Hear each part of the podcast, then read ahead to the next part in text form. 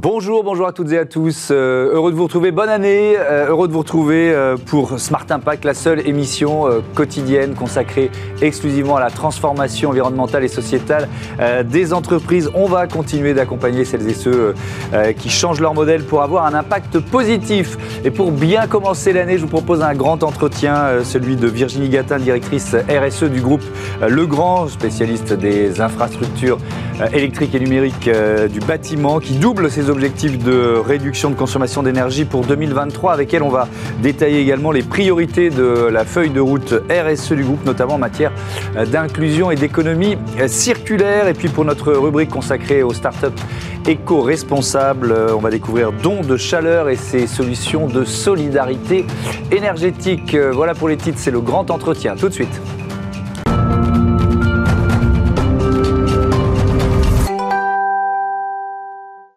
Bonjour Virginie Gatin, bienvenue. Bonjour. Vous êtes donc euh, la directrice RSE, membre du comité de direction du groupe euh, Legrand. Euh, peut-être pour commencer, on va faire on a une vingtaine de minutes ensemble, nous rappeler le, cœur de métier du groupe Legrand, c'est quoi? Absolument. Alors le groupe Legrand, c'est des produits électriques pour le bâtiment. Mmh. on va parler de produits traditionnels, euh, ce que vous connaissez, ce que vous utilisez tous les jours, donc les prises, euh, euh, les, interrupteurs, les mmh. disjoncteurs, etc.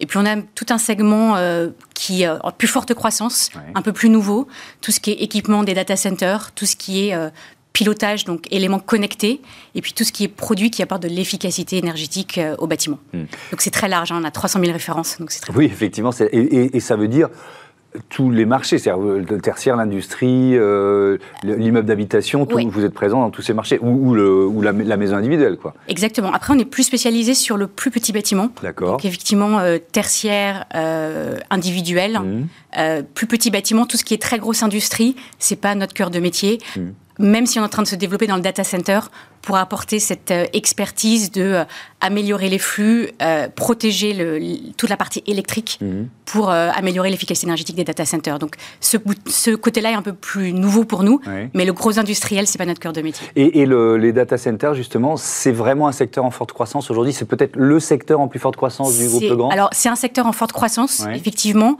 Euh, le plus fort, oui et non, parce que ça se développe très, très vite, évidemment, avec notre usage à tous euh, de, euh, de la data et, de tout ce qui est connecté, etc.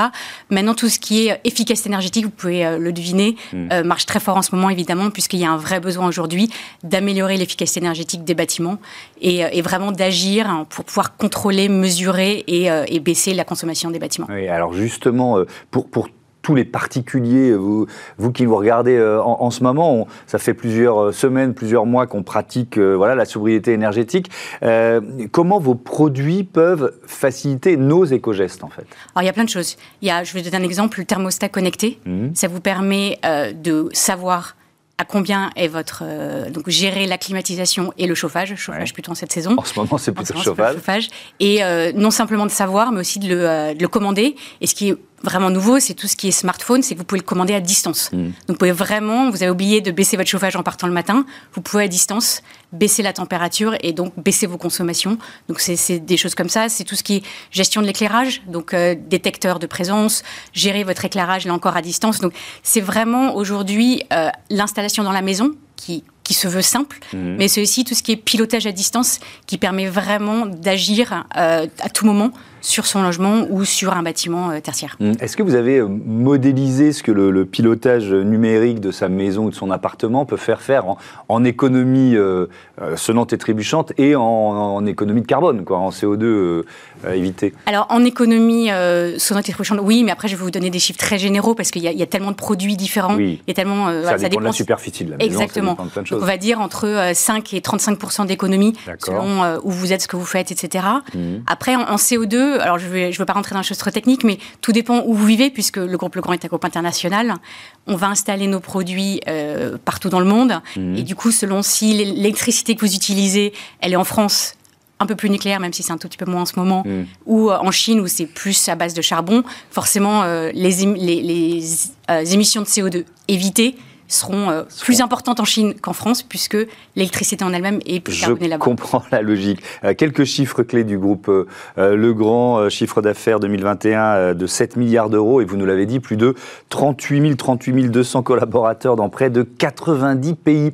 J'en viens à la, à la, politique RSE et, et, et, à cette dimension internationale. Comment appliquer une politique RSE dans autant de pays, autant de cultures, autant de réglementations différentes? C'est, j'imagine, un défi pour vous C'est un défi. Après, ce qui est important, c'est d'avoir une vision claire de là où on veut aller en mmh. tant que groupe et après s'adapter dans l'action. Donc la vision, elle est très claire. C'est réduire nos émissions de CO2. Je pense que c'est euh, le cas, heureusement, de beaucoup de grandes entreprises. Mmh. C'est aussi agir en faveur de la, de la diversité et de l'inclusion. Mmh. Et c'est tout ce qui est, euh, on a déjà parlé un petit peu, tout ce qui est produits d'efficacité énergétique, vraiment apporter ça partout dans le monde. Donc je dirais que ces problématiques-là, elles sont communes et assez générales. Oui, mais si, pardon, pardon, nous interrompre, si on prend le, le S de sociétal, on y reviendra un peu plus tard dans l'interview, il y a des réglementations qui sont très différentes d'un pays à l'autre. Exactement. Après, dans l'application, on mm. va essayer de beaucoup plus s'adapter à ce qui se passe localement, même si les grandes lignes restent les mêmes. Donc, je prends l'exemple de la diversité et l'inclusion. Mm. On a demandé à nos euh, patrons de pays euh, de accélérer le recrutement de femmes à des positions de manager. Alors, selon là où vous êtes dans le monde, ça va être plus ou moins simple. Vous avez plus ou moins de viviers. Hmm. Ça ne change rien au fait que l'objectif fixé est le même partout. Hmm. Donc oui, il y a des difficultés locales, oui, il y a des réglementations locales, mais comme l'intention du groupe, elle est vraiment là, on pousse. Alors c'est plus ou moins compliqué, ça prend plus ou moins de temps, mais, euh, mais on, veut vraiment y aller. Oui, parfois on va partir de, 5% de femmes à des postes de, direction pour monter à 10, euh, et, dans d'autres pays de 20, à, de 20 à 30 ou 40. Euh, d'ailleurs, la, RSE chez Legrand, ça remonte à quand? C'est une vieille tradition ou c'est relativement nouveau? La, direction développement durable a été créée en 2004, et après on est rentré dans des feuilles de route, ça a démarré en 2007, et les feuilles de route c'est vraiment l'action concrète, donc on a des feuilles de route qui durent entre 3 et 5 ans, mmh. on vient de démarrer une nouvelle en, en 2020 2022-2024. Et c'est vraiment euh, qu'est-ce qu'on veut faire dans les trois ans qui viennent sur la RSE, donc diversité, inclusion, économie circulaire, carbone, mhm. euh, être un acteur responsable. Et ça veut dire que l'intégralité de l'entreprise se met vraiment dans de marche sur ces sujets-là, mhm. avec, alors on est une entreprise qui aime bien les KPI, donc euh, voilà, des, des, objectifs de performance assez clairs, très partagés, et tous les pays de, du groupe ont euh, leurs propres objectifs et doivent délivrer dessus chaque année. Hmm. Euh, effectivement, ces, feuilles de route, donc la, euh, la précédente donc, feuille de route RSE pour la période 2019-2021, taux de réalisation RSE que vous affichez, 131%. Alors, c'est, alors évidemment, c'est très complexe, on l'a bien dit, il y a les trois lettres de RSE, donc on ne peut pas détailler tous les objectifs, mais comment vous les dépassez? Comment vous faites un 131% Alors, je vous donne un exemple euh, très simple.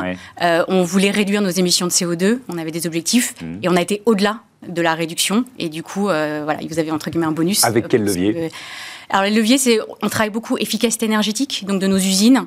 Comment est-ce qu'on demande, on, nécessite moins d'énergie pour faire tourner nos usines? Tout, le déploiement d'énergie renouvelable hein, sur mmh. site, donc comment on verdit l'électricité qu'on utilise? Euh, et puis après, c'est euh, tout un travail sur ce qu'on appelle le scope 3. Je disais de rentrer dans des choses un peu plus. Non, non, mais euh, c'est le scope le plus important. Le scope plus important, donc ce qui est nos fournisseurs, le transport, etc. Et c'est vraiment travailler avec eux aussi pour baisser leurs émissions. Alors justement, est-ce que c'est là-dessus, sur ce scope 3, donc celui des, partenaires, des fournisseurs, des sous-traitants, que vous comptez pour, obtenir, pour atteindre l'objectif 2023 Parce que là, vous, vous annoncez vouloir doubler cet objectif de réduction de votre consommation d'énergie pour l'année 2023, si j'ai bien compris. Exactement. Donc c'est rapide là. Oui. Alors ça fait un certain nombre d'années qu'on travaille vraiment sur cette efficacité énergétique. On a décidé d'accélérer parce que euh, la situation, tout le monde la connaît, hein, malheureusement. Oui, c'est aussi, parce que, aussi parce que ça coûte de plus en plus cher aux entreprises. Euh, on veut être aussi un acteur de l'efficacité énergétique. On vend des produits pour l'efficacité mmh. énergétique. On veut être, en être les premiers utilisateurs. Euh, l'idée, c'était, on avait comme objectif d'être à moins 8% euh, fin 2023. Mhm. Euh, et on a décidé de presque doubler à moins 15. Et donc, ça va du changement des machines dans nos usines, améliorer l'isolation, euh, baisser les températures. quand c'est possible, donc plus un peu plus dans les usines où les gens bougent que dans les bureaux. ça veut dire aussi repenser parfois le temps de travail des gens.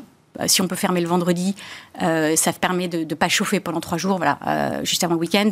Donc c'est un, un, ensemble de mesures. C'est aussi accélérer le déploiement de panneaux solaires, euh, sur les sites pour pouvoir verdir l'électricité et donc mm. euh, émettre moins de CO2. Donc c'est un ensemble de choses. Là, on parle vraiment scope 1 et 2, donc ce qu'on fait sur nos sites, dans nos bâtiments, dans nos usines. Mm.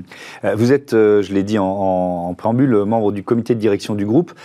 pourquoi c'est un message important que le, directeur ou la directrice RSE soit au, au CODIR Alors, plusieurs choses. Ce qui est important, c'est toutes les discussions stratégiques euh, qui ont lieu au CODIR, mmh. euh, du coup, ont un élément RSE, puisque je donne mon opinion sur les différents éléments, donc que ce soit les investissements, que ce soit euh, effectivement la, la, feuille de route opérationnelle, stratégique, les acquisitions, etc. Donc, c'est très important parce que ça veut dire qu'il faut avoir toujours cette opinion RSE dans ce qu'on dit. Mmh. Et puis le signal est très fort envoyé et en interne et en externe.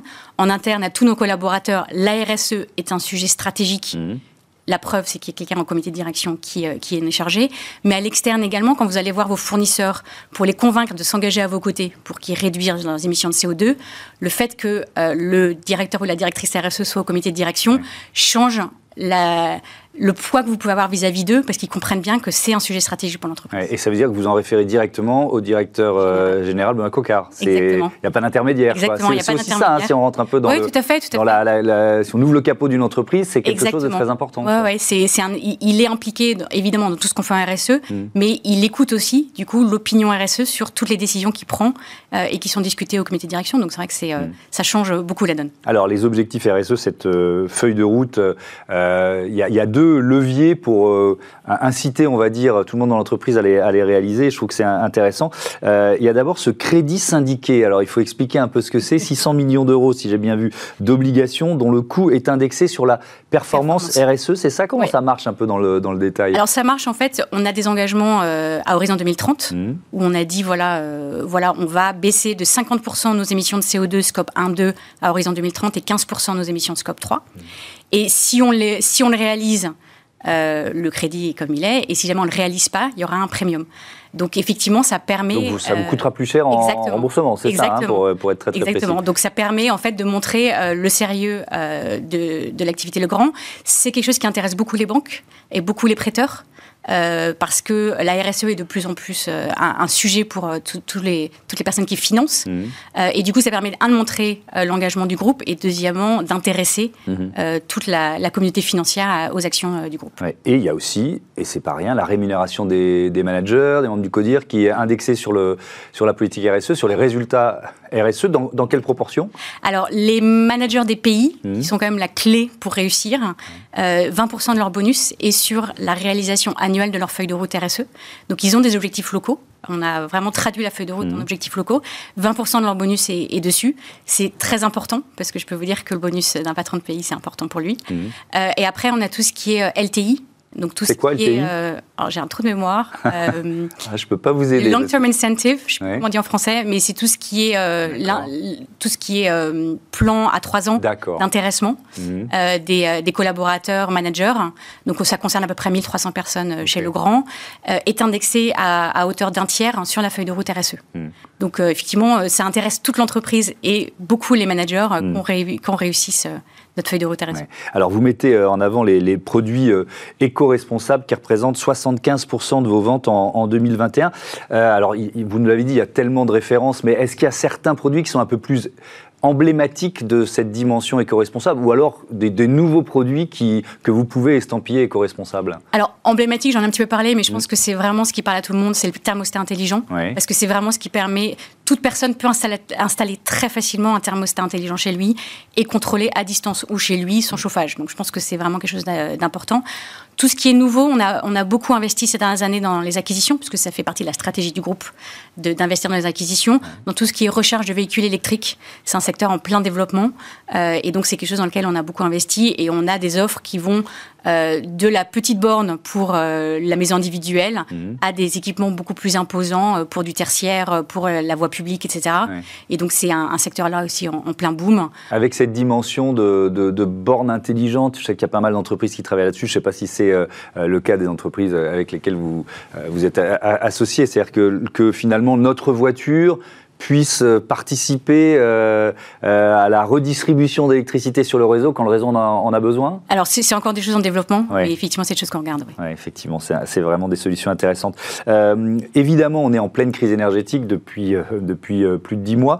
ça veut dire que vous, vous le ressentez sur tout simplement le, votre cœur de business, c'est-à-dire la, la, demande en produits d'intelligence, d'intelligence, d'efficacité énergétique? Oui, très clairement. Alors, on a la chance, en tant qu'entreprise, nous, de pas trop le ressentir ressentir au niveau des consommations, parce qu'on est une entreprise finalement qui consomme assez peu, même si on continue nos efforts.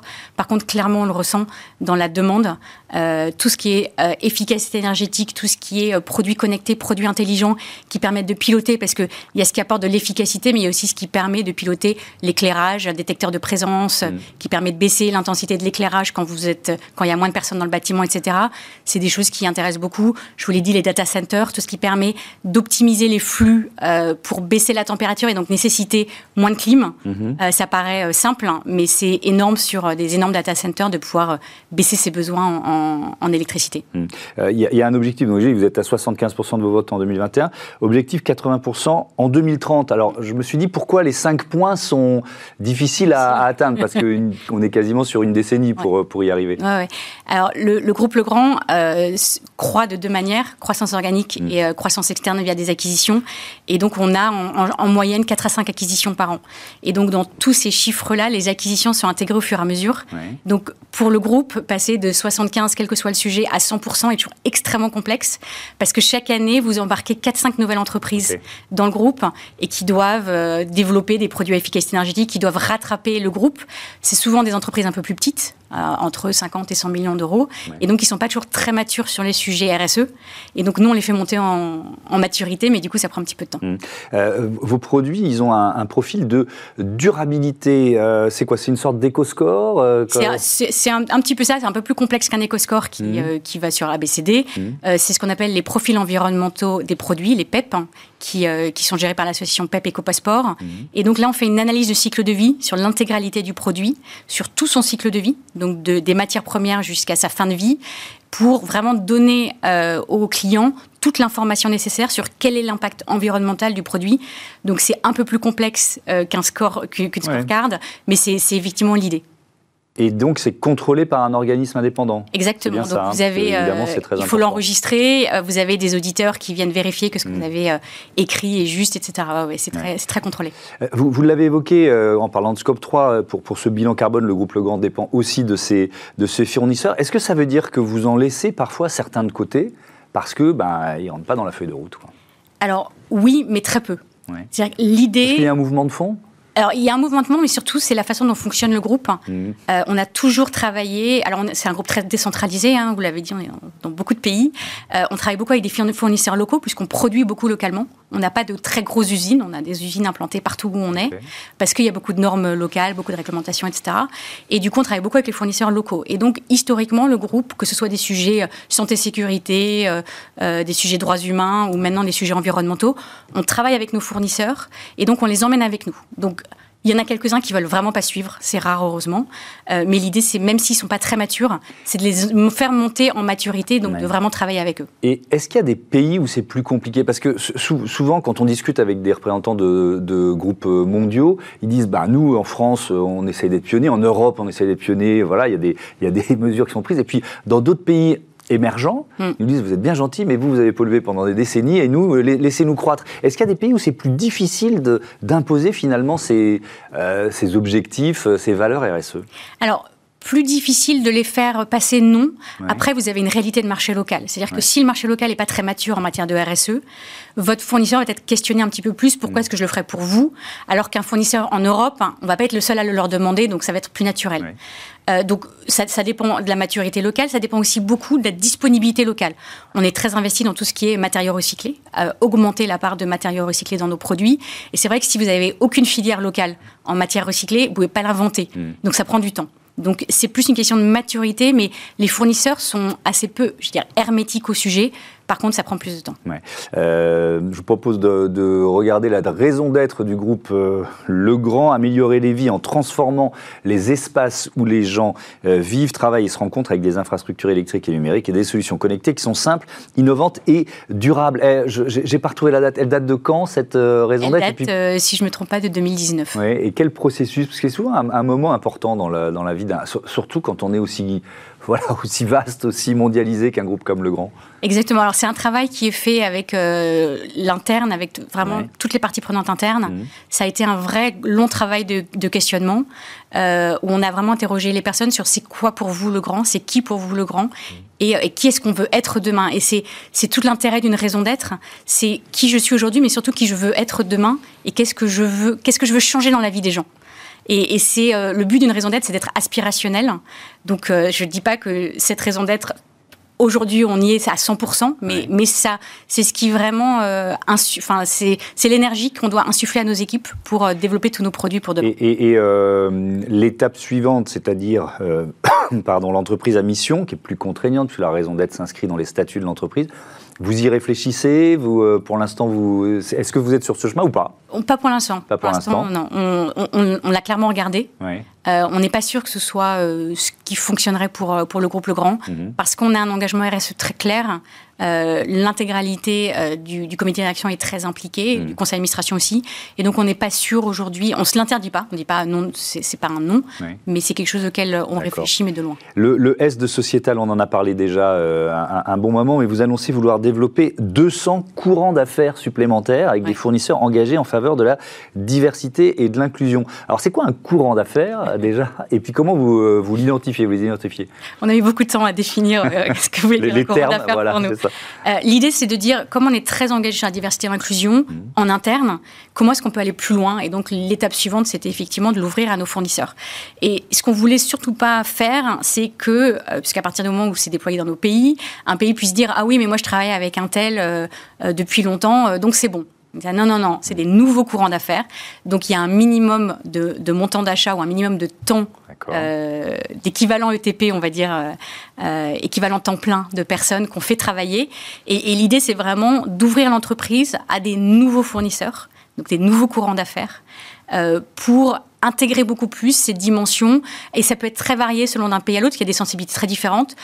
aux États-Unis, ce sera plutôt des, des euh, fournisseurs issus de, minorités. Mhm. Euh, dans d'autres pays, ce sera plutôt des personnes euh, en situation de handicap ou des personnes éloignées de l'emploi. Donc on a laissé une, beaucoup de liberté, mais l'idée, c'est vraiment ouvrir l'entreprise à des nouvelles typologies de des nouvelles typologies. Ça veut dire, alors là, j'emploie une typologie qui est française, mais bon, qui existe aussi en Europe, des beaucoup plus d'entreprises ou de partenaires issus de l'économie sociale et solidaire? Ça peut, ça peut tout à fait être ça. Euh, mais c'est pas imposé. ça fait partie de des, exactement des, viviers dans lesquels vous cherchez. Exactement, avec lesquels on travaillait déjà. Mais comme on était dans les nouveaux courants d'affaires, euh, on, demande au, euh, pays, dont la France, mhm. d'aller chercher des encore nouveaux fournisseurs. Un, dernier mot, alors très rapide, on a parlé de la place des femmes. Il y a trois femmes sur neuf, je crois, membres du comité de, de direction je crois que c'est un peu mieux que la moyenne des groupes du CAC 40, hein, on, peut, on peut le dire. Question très générale, est-ce qu'il faut imposer euh, des quotas aux entreprises pour les euh, CODIR ou les COMEX comme pour les conseils d'administration? Alors, ma réponse est oui. Euh, il y a quelques années, je vous aurais dit non, mmh. parce que je voulais absolument qu'une femme, elle soit reconnue pour ses, son travail, ses qualités, mmh. et pas parce que c'était une femme. Mmh. Et en fait, on s'est rendu compte malheureusement que sans quotas, ça, bouge très très lentement. Et donc, aujourd'hui, ma réponse est clairement oui. je pense qu'il faut passer par là pour créer ces viviers de femmes et pour, qu'aujourd'hui, enfin, pour que demain, ce soit plus un sujet, est-ce que c'est une femme ou un homme, mais c'est bien à qualité égale. Et que j'arrête de poser cette question. Merci beaucoup. Merci. Virginie Gatin et à bientôt sur, euh, sur Bismart. Euh, c'est l'heure de notre rubrique euh, consacrée aux startups éco-responsables.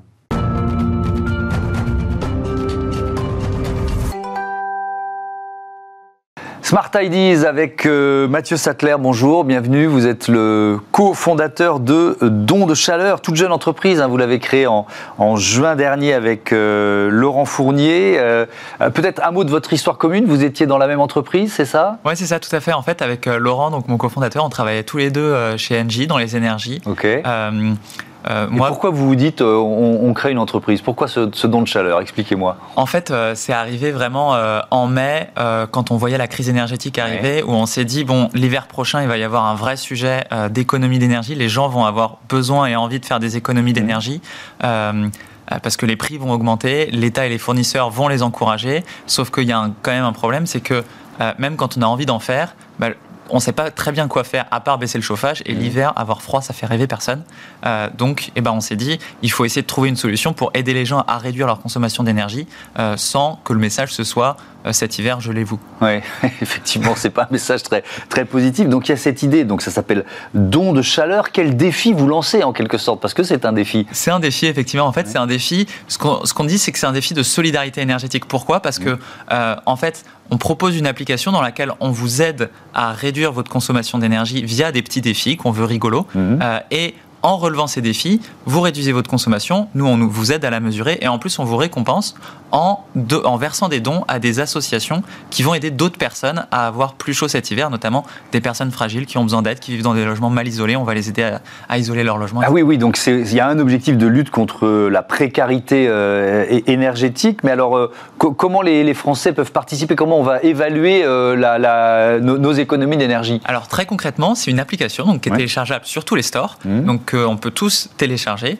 Euh, donc on s'inscrit et euh, nous, on propose des défis. Donc, il suffit en fait tout simplement de relever des défis. Mmh. Donc, les défis, ça peut être par exemple des petites choses très simples comme aller faire un bonhomme de neige dans son congélateur avec le givre qu'il y a sur les parois du congélateur.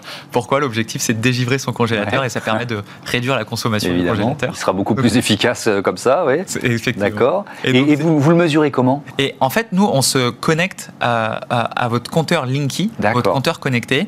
Et euh, le fait de se connecter à ce compteur, ça nous permet de prendre connaissance de votre consommation, de mesurer précisément vos économies d'énergie. Donc vous, en tant que participant, eh ben, vous voyez sur l'application les économies que vous faites. Mhm. Et nous, ça nous permet en plus, en proportion des économies que vous faites, de verser des dons à des Oui, donc c'est ça, vous allez transformer euh, les économies en, dons. Vous avez déjà identifié quoi, des associations euh, qui seront vos partenaires voilà, dans cette lutte contre la précarité. En fait, on a deux types de partenaires, c'est-à-dire mhm. que les économies que les participants, que tous les gens qui téléchargent l'application font sur leur facture, ça ils la gardent. Et on a donc des partenaires qui sont des fournisseurs d'énergie ou des entreprises qui versent les dons à des associations.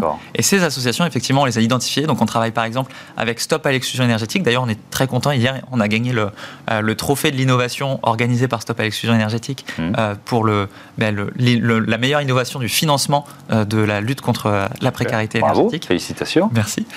et on travaille aussi par exemple avec Habitat et Humanisme. Mmh. En gros, l'objectif, c'est par exemple, d'aider des personnes qui vivent dans des logements mal isolés à isoler leur logement, mmh. des personnes fragiles euh, qui ont du mal à payer leurs factures de fin de mois, les aider à, payer leurs factures. Mmh. C'est aussi mettre à disposition des kits d'urgence, euh, de petits matériels très simples euh, pour réduire, réduire ces factures. Don de chaleur, c'est une association, c'est une entreprise, c'est une entreprise de l'économie sociale et solidaire. c'est quoi le modèle économique? C'est une entreprise à mission. C'est une entreprise. Mmh. Le modèle économique, en fait, c'est que les partenaires avec lesquels on travaille, donc les fournisseurs d'énergie et les entreprises, qui sont les partenaires qui versent les dons aux associations, mhm. c'est aussi eux qui nous rémunèrent. Pourquoi? Parce qu'en fait, c'est des acteurs qui, certes, sont engagés sur les sujets de lutte contre la précarité énergétique de par leur activité, mais qui aussi ont un vrai intérêt financier à encourager le sujet de la sobriété. Par exemple, les fournisseurs d'énergie, cet hiver, euh, en fait, le prix de l'énergie pour nous, jusqu'à maintenant, il a pris 5% avec le bouclier tarifaire, il va grimper à 15% après janvier. Mmh. Pour les fournisseurs d'énergie, l'énergie a fait x10. Donc l'énergie leur coûte très cher cet hiver et donc ils ont intérêt à encourager leurs clients à réduire leur consommation mmh. d'énergie. Euh, il y aura d'autres projets similaires? Enfin, il faut déjà que celui-là, euh, euh, c'est objectif 1 million de participants, c'est ça? Vous avez mis la barre assez, assez haut. il y a, la barre très élevée. Il y a d'autres idées en projet? Euh, bah alors pour le moment vraiment cet hiver c'est celui-là. Et après je pense que de toute façon euh, le sujet de la sobriété il s'arrête pas cet hiver. Il va continuer. Il va falloir continuer d'accompagner les gens euh, bah, à réduire leur consommation. Donc il y a du Aujourd'hui, le très court terme, c'est réussir. C'est un peu euh, le système D. C'est mhm. comment on fait, là, à très court terme, pour euh, réduire notre facture. Mais il va falloir aussi accompagner les gens vers euh, bah, la rénovation de leur logement et pas seulement les personnes en situation de précarité. Évidemment. Merci beaucoup. Bon vent à, Don de Chaleur. Voilà, bientôt sur, sur Bismart. Fin de cette émission. Merci à toutes et à tous de votre fidélité. À demain.